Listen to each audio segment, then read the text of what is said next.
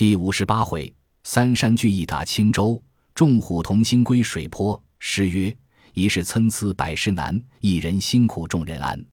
英雄天地张明玉，鹰隼云霄震雨汉。孔亮弟兄容易救，青州城郭等闲看。牢笼又得呼延灼，连配同归大将坛。当有武松引孔亮拜告鲁智深、杨志，求救哥哥孔明，并叔叔孔斌。鲁智深便要聚集三山人马前去攻打。杨志便道。若要打青州，需用大队军马方可打得。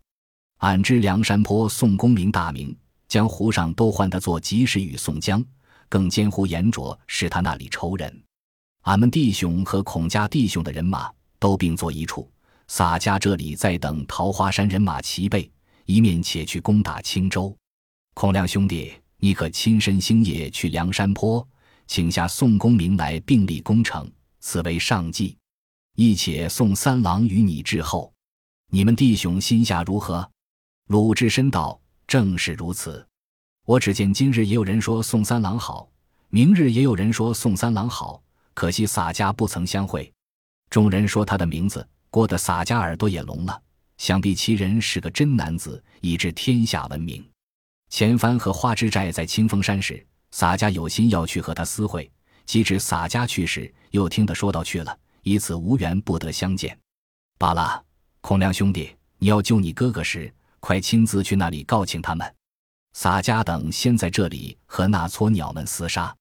孔亮交付小喽啰与了鲁智深，只带一个伴当，扮作客商，星夜投梁山坡来。且说鲁智深、杨志、武松三人去山寨里换将施恩，曹正再带一二百人下山来相助。桃花山李中，周通得了消息。便带本山人马尽数起点，只留三五十个小喽啰看守寨栅，其余都带下山来青州城下聚集，一同攻打城池，不在话下。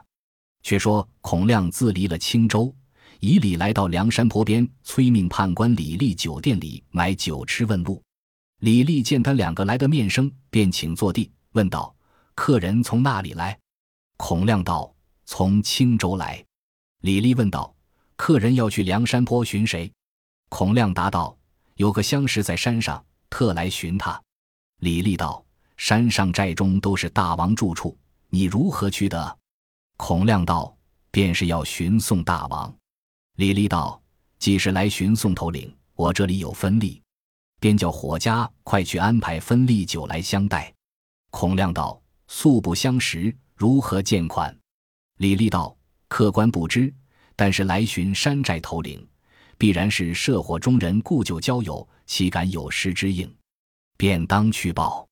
孔亮道：“小人便是白虎山前庄户孔亮的便是。”李立道：“曾听得宋公明哥哥说大名来，今日且请上山。”二人饮罢分利酒，随即开窗，就水亭上放了一支响箭。见对港芦苇深处，早有小喽啰照过船来，到水亭下。李立便请孔亮下了船，一同摇到金沙滩上岸，却上关来。孔亮看见三关雄壮，枪刀剑戟如林，心下想到：听得说梁山坡兴旺，不想做下这等大事业。已有小喽啰先去报知，宋江慌忙下来迎接。孔亮见了，连忙下拜。宋江问道：“贤弟缘何到此？”孔亮拜罢，放声大哭。宋江道。贤弟心中有何危恶不决之难？但请尽说不妨，便当不避水火，立为救解，与汝相助。贤弟且请起来。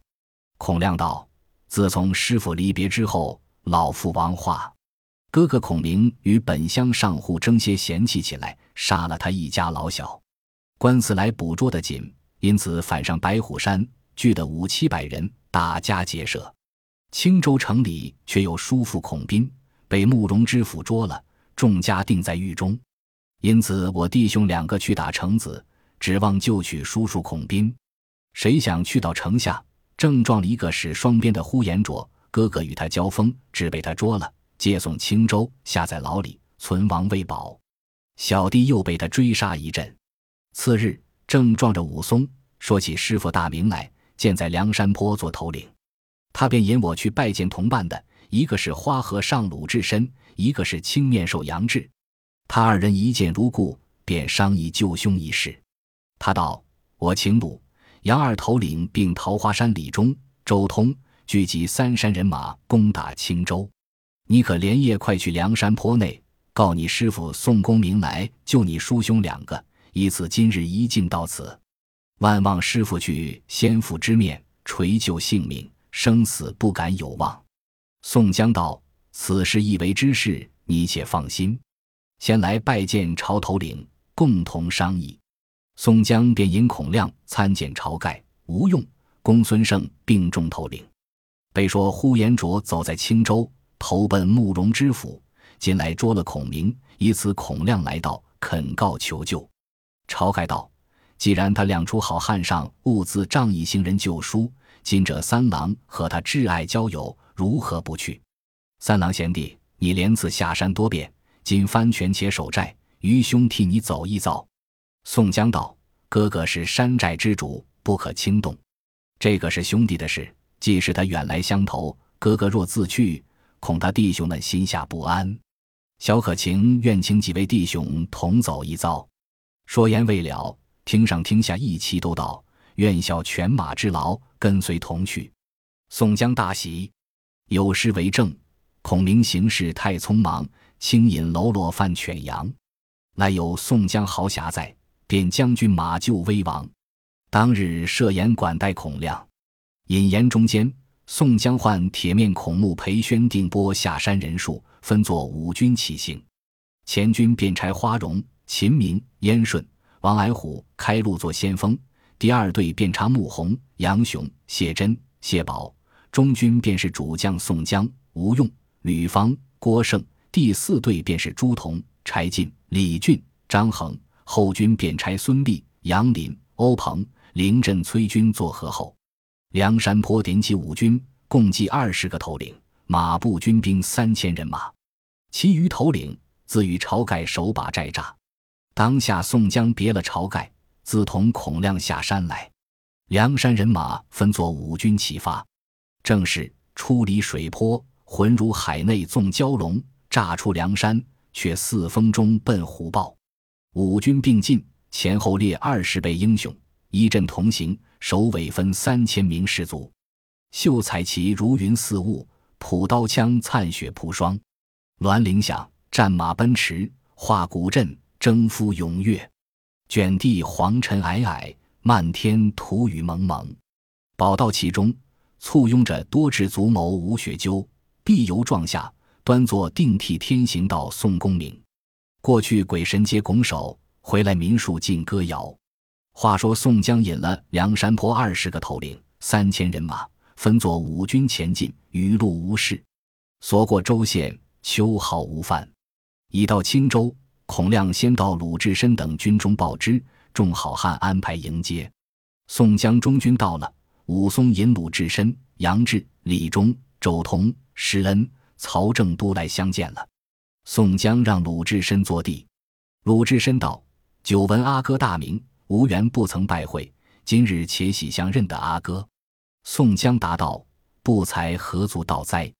江湖上一时甚称无实轻德，今日得时此言，平生甚幸。”杨志也起身再拜道：“杨志旧日经过梁山坡，多蒙山寨众义相留，为是洒家于迷，不曾肯住。”今日幸得一时壮观山寨，此是天下第一好事。宋江答道：“致使威名播于江湖，只恨宋江相会太晚。”鲁智深便令左右置酒管待，一一都相见了。次日，宋江问青州一节胜败如何？杨志道：“自从孔亮去了，前后也交锋三五次，各无输赢。如今青州只凭呼延灼一个。”若是拿得此人去此成子，如汤泼雪。吴学究笑道：“此人不可力敌，可用至擒。”宋江道：“用何智可获此人？”吴学究道：“只出如此如此。”宋江大喜道：“此计大妙！”当日分拨了人马，次早起军，前到青州城下，四面尽着军马围住，擂鼓摇旗，呐喊诺战。城里慕容知府见报。慌忙叫请呼延灼商议，今次群贼又去报知梁山坡宋江到来，似此如之奈何？”呼延灼道：“恩相放心，群贼到来，先失地利，这厮们只好在水泊里张狂。今却擅离巢穴，一个来捉一个，那厮们如何施展的？请知府上城看呼延灼厮杀。”呼延灼连忙披挂一甲上马，叫开城门，放下吊桥，引了一千人马进城摆开。宋江阵中一将出马，那人手诺狼牙棍。厉声高骂知府滥官害民贼徒，把我全家诛戮。今日正好报仇雪恨。慕容知府认得秦明，便骂道：“你这厮是朝廷命官，国家不曾负你，缘何敢造反？若拿住你时，碎尸万段。可先下手拿这贼。”呼延灼听了，舞起双鞭，纵马直取秦明。秦明也出马。舞动狼牙大棍来迎呼延灼，二将交马正是对手。有西江月为证，鞭舞两条龙尾，棍横一串狼牙。三军看得眼睛花。二将纵横交马，使棍的闻名环海，使鞭的声波天涯。龙驹虎将乱交加，这厮杀堪秒看花。秦明与呼延灼厮杀正是对手，两个斗到四五十合，不分胜败。慕容知府见斗得多时，恐怕呼延灼有失，慌忙鸣金收军入城。秦明也不追赶，退回本镇。宋江叫众头领军校，且退十五里下寨。却说呼延灼回到城中，下马来见慕容知府，说道：“小将正要拿那秦明，恩相如何收军？”知府道：“我见你斗了许多合，但恐劳困，因此收军暂歇。秦明那厮。”原是我这里统治，与花荣一同被反，这私意不可轻敌。呼延灼道：“恩相放心，小将必要擒此背义之贼。世间和他斗时，棍法已自乱了。来日叫恩相看我力斩此贼。”知府道：“既是将军如此英雄，来日若临敌之时，可杀开条路，送三个人出去，一个叫他去往东京求救。”两个叫他去临近抚州会合起兵相助剿捕。呼延灼道：“恩相高见极明。”当日知府写了求救文书，选了三个军官，都发放了当。只说呼延灼回到歇处，卸了一甲暂歇。天色未明，只听得军校来报道：城北门外土坡上有三骑私自在那里看城，中间一个穿红袍骑白马的，两边两个，只认得右边的是小李广花荣。左边那个倒装打扮，呼延灼道：“那个穿红的眼见是宋江了，倒装的必是军师吴用。你们且休惊动了他，便点一百马军跟我捉这三个。”呼延灼连忙披挂上马，提了双鞭，带领一百余骑马军，悄悄地开了北门，放下吊桥，引军赶上坡来。宋江、吴用、花荣三个只顾呆了脸看城。呼延灼拍马上坡，三个勒转马头，慢地走去。呼延灼奋力赶到前面几株枯树边厢，宋江、吴用、花荣三个齐齐地勒住马。呼延灼方才赶到枯树边，只听得那声喊，呼延灼正踏着陷坑，人马都跌将下坑去了。两边走出五六十个挠钩手，先把呼延灼勾将起来，绑缚了拿去，后面牵着那匹马。这许多赶来的马军。却被花荣拈弓搭箭，射倒当头五七个，后面的勒转马一哄都走了。宋江回到寨里坐，左右群刀手却把呼延灼推将过来。宋江见了，连忙起身，喝叫快解了绳索，亲自扶呼延灼上帐坐定。宋江拜见，呼延灼慌忙跪下道：“义士何故如此？”宋江道：“小可宋江，怎敢背负朝廷？盖为官吏污滥。”威逼得紧，误犯大罪，因此全借水泊里随时避难，只待朝廷赦罪招安。不想启动将军，治劳神力，实慕将军虎威。今者误有冒犯，切起恕罪。呼延灼道：“呼延灼被擒之人，万死尚轻，亦是何故重礼陪化？”宋江道：“谅宋江怎敢坏的将军性命？皇天可表寸心。”只是恳告哀求，呼延灼道：“兄长尊意，莫非叫呼延灼往东京告请招安，到山赦罪？宋江道：“将军如何去得？”高台维纳斯是个心地扁窄之徒，忘人大恩，记人小过。将军折了许多军马钱粮，他如何不见你罪责？如今韩涛、彭起、凌振已都在碧山入伙，倘蒙将军不弃山寨威厳，宋江情愿让位于将军，等朝廷见用，受了招安，乃是尽忠报国，未为晚矣。呼延灼沉思了半晌。一者是天罡之术，自然意气相投；二者见宋江礼貌甚恭，叹了一口气，跪下在地道：“非是呼延灼不忠于国，实木兄长义气过人，不容呼延灼不依，愿随边邓。事既如此，绝无还礼。有诗为证：亲手泥书讨不停，虚张声势一声灵。如何示露英雄事？握手同归聚一厅。”宋江大喜。请呼延灼和众头领相见了，叫问李忠、周通讨这匹踢雪乌追马孩将军其坐。众人在商议救孔明之际，吴用道：“指出叫呼延灼将军转开城门，唾手可得。”更坚决了呼延指挥念头。宋江听了，来与呼延灼陪话道：“非是宋江贪劫城池，实因孔明叔侄陷在雷泄之中，非将军转开城门，必不可得。”呼延灼答道：“小将既蒙兄长收录，理当效力。”当晚点起秦明、花荣、孙立、燕顺、吕方、郭盛、谢珍、谢宝、欧鹏、王英十个头领，都扮作军事衣服模样，跟了呼延灼，共是十一骑军马，来到城边，直至壕堑上，大叫：“城上开门！我逃的性命回来！”城上人听的是呼延灼声音，慌忙报与慕容知府。此时知府未折了呼延灼，正纳闷间，听得报说呼延灼逃得回来，心中欢喜，连忙上马奔到城上，望见呼延灼有十数骑马跟着，又不见面颜，只认得呼延灼声音。知府问道：“将军如何走得回来？”呼延灼道：“我被那厮的县马捉了，我到寨里，却有缘跟我的头目，暗地到这匹马与我骑，就跟我来了。”知府只听得呼延灼说了，便叫军士开了城门，放下吊桥。十个头领跟到城门里，迎着知府，早被秦明一棍把慕容知府打下马来。谢珍、谢宝便放起火来。欧鹏、王来虎奔上城，把军士杀散。宋江大队人马见城上火起，一齐拥将入来。宋江急急传令，休教残害百姓，且收仓库钱粮。就大牢里救出孔明，并他叔叔孔斌一家老小，便叫救灭了火，把慕容知府一家老幼尽皆斩首，抄扎家私，分表众军。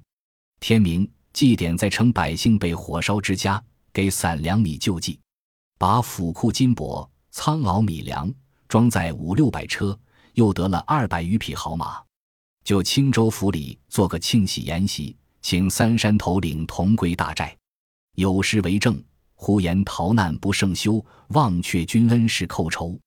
因是天罡并地煞，故为香岛破青州。且说李忠、周通使人回桃花山，尽数收拾人马钱粮下山，放火烧毁寨栅。鲁智深也使施恩，曹正回二龙山与张青、孙二娘收拾人马钱粮，也烧了宝珠寺寨栅。数日之间，三山人马都皆完备。宋江领了大队人马班师回山，先叫花荣、秦明、呼延灼、朱仝四将开路，所过州县，分毫不扰。乡村百姓扶老切幼，烧香罗拜迎接。数日之间，已到梁山坡边，众多水军头领聚州迎接。晁盖引领山寨马步头领都在金沙滩迎接，直至大寨，向聚义厅上列位坐定。大排筵席，庆贺新到山寨头领呼延灼、鲁智深、杨志、武松、施恩、曹正、张青、孙二娘、李忠、周通、孔明、孔亮，共十二位新上山头领。座间，林冲说起向谢鲁智深相救一事。鲁智深动问道：“洒家自与教头沧州别后，曾知阿嫂信息否？”林冲答道：“小可自火并王文之后，使人回家搬娶老小，以致卓父被高太尉逆子所逼，随即自缢而死。妻父亦为忧疑，染病而亡。杨志举起旧日王伦手内上山相会之事，众人皆道：“此皆注定，非偶然也。”晁盖说起黄泥冈劫取生辰纲一事，众皆大笑。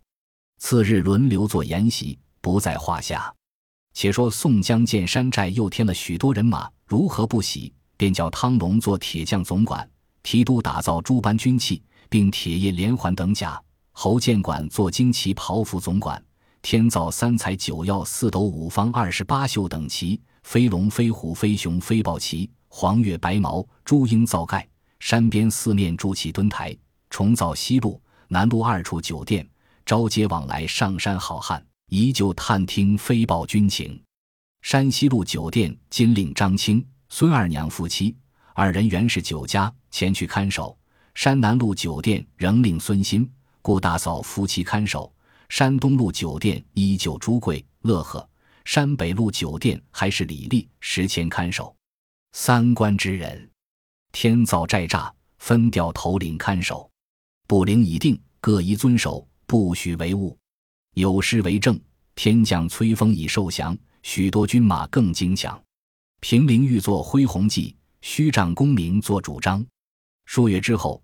忽一日，花和尚鲁智深来对宋公明说道：“智深有个相识，李忠兄弟也曾认得，唤作九纹龙史进，建在华州华阴县少华山上。和那一个神机军师朱武，又有一个跳涧虎陈达，一个白花蛇杨春，四个在那里聚义。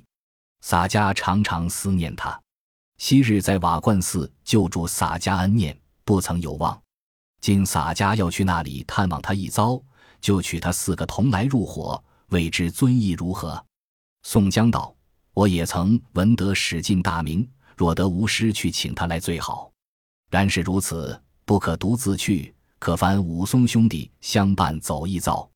他是行者，一般出家人，正好同行。”武松应道：“我和师傅去。”当日便收拾腰包行李兵头笠，只做禅盒子打扮。武松装作随侍行者。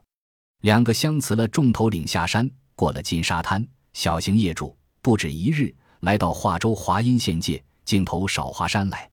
且说宋江自鲁智深、武松去后，一时容他下山，长子放心不下，便唤神行太保戴宗随后跟来探听消息。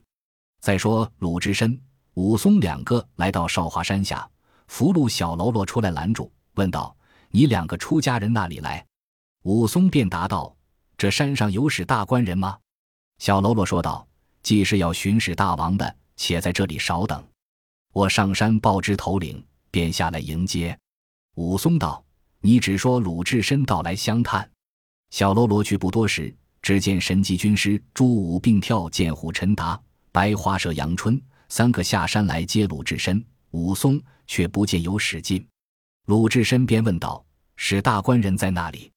却如何不见他？”朱武进前上复道：“吴师不是延安府鲁提辖吗？”鲁智深道：“洒家便是。”这行者便是景阳冈打虎都头武松。三个慌忙减服道：“闻名久矣，听知二位在二龙山扎寨，今日缘何到此？”鲁智深道：“俺们如今不在二龙山了，头托梁山坡宋公明大寨入伙，今者特来巡视大官人。”朱武道。既是二位到此，且请到山寨中，容小可背细告诉。鲁智深道：“有话便说，待一待，水鸟耐烦。”武松道：“师傅是个性急的人，有话便说，何妨？”朱武道：“小人等三个在此山寨，自从使大官人上山之后，好生兴旺。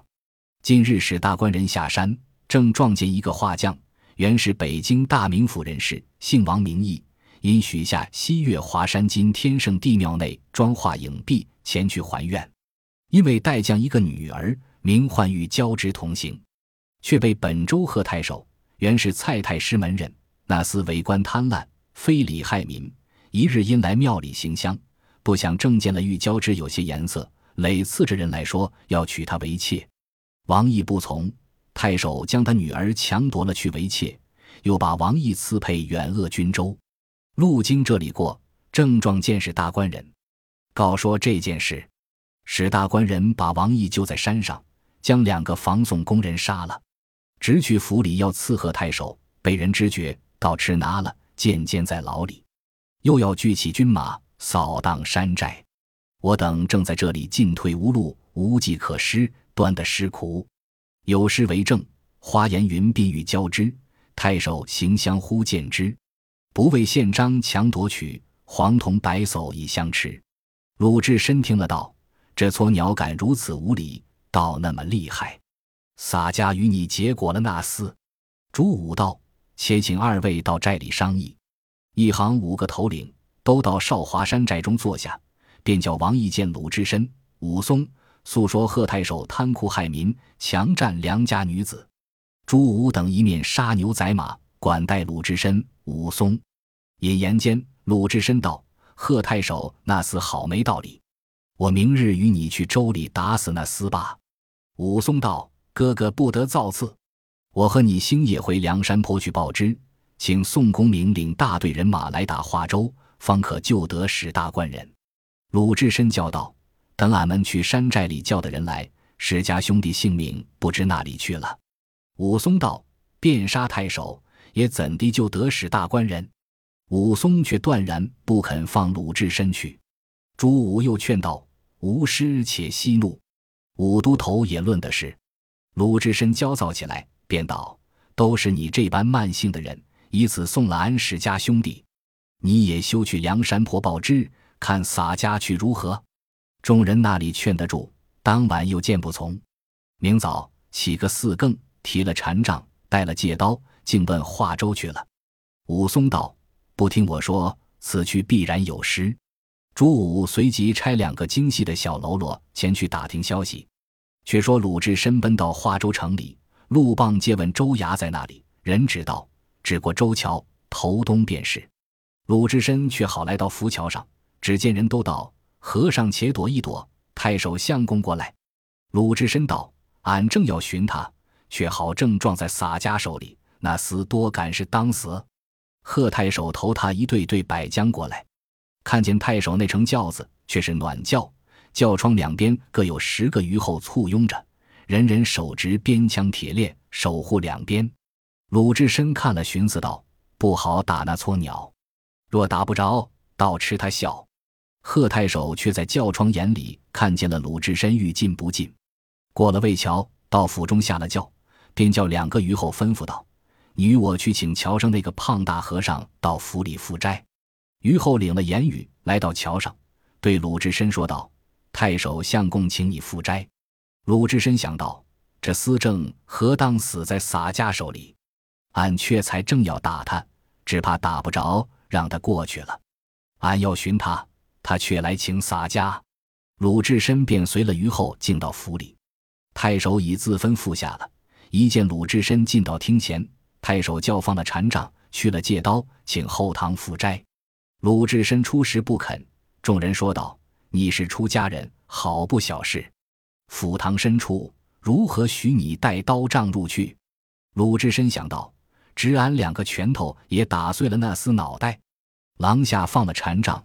借刀跟虞后入来，贺太守正在后堂坐定，把手一招，喝声：“捉下这秃贼！”两边逼内走出三四十个做工的来，横拖倒拽，捉了鲁智深。你便是那吒太子，怎逃出地网天罗？火手金刚难脱龙潭虎窟。正是飞蛾投火身轻丧，蝙蝠遭肝命必伤。毕竟鲁智深被贺太守拿下性命如何？且听下回分解。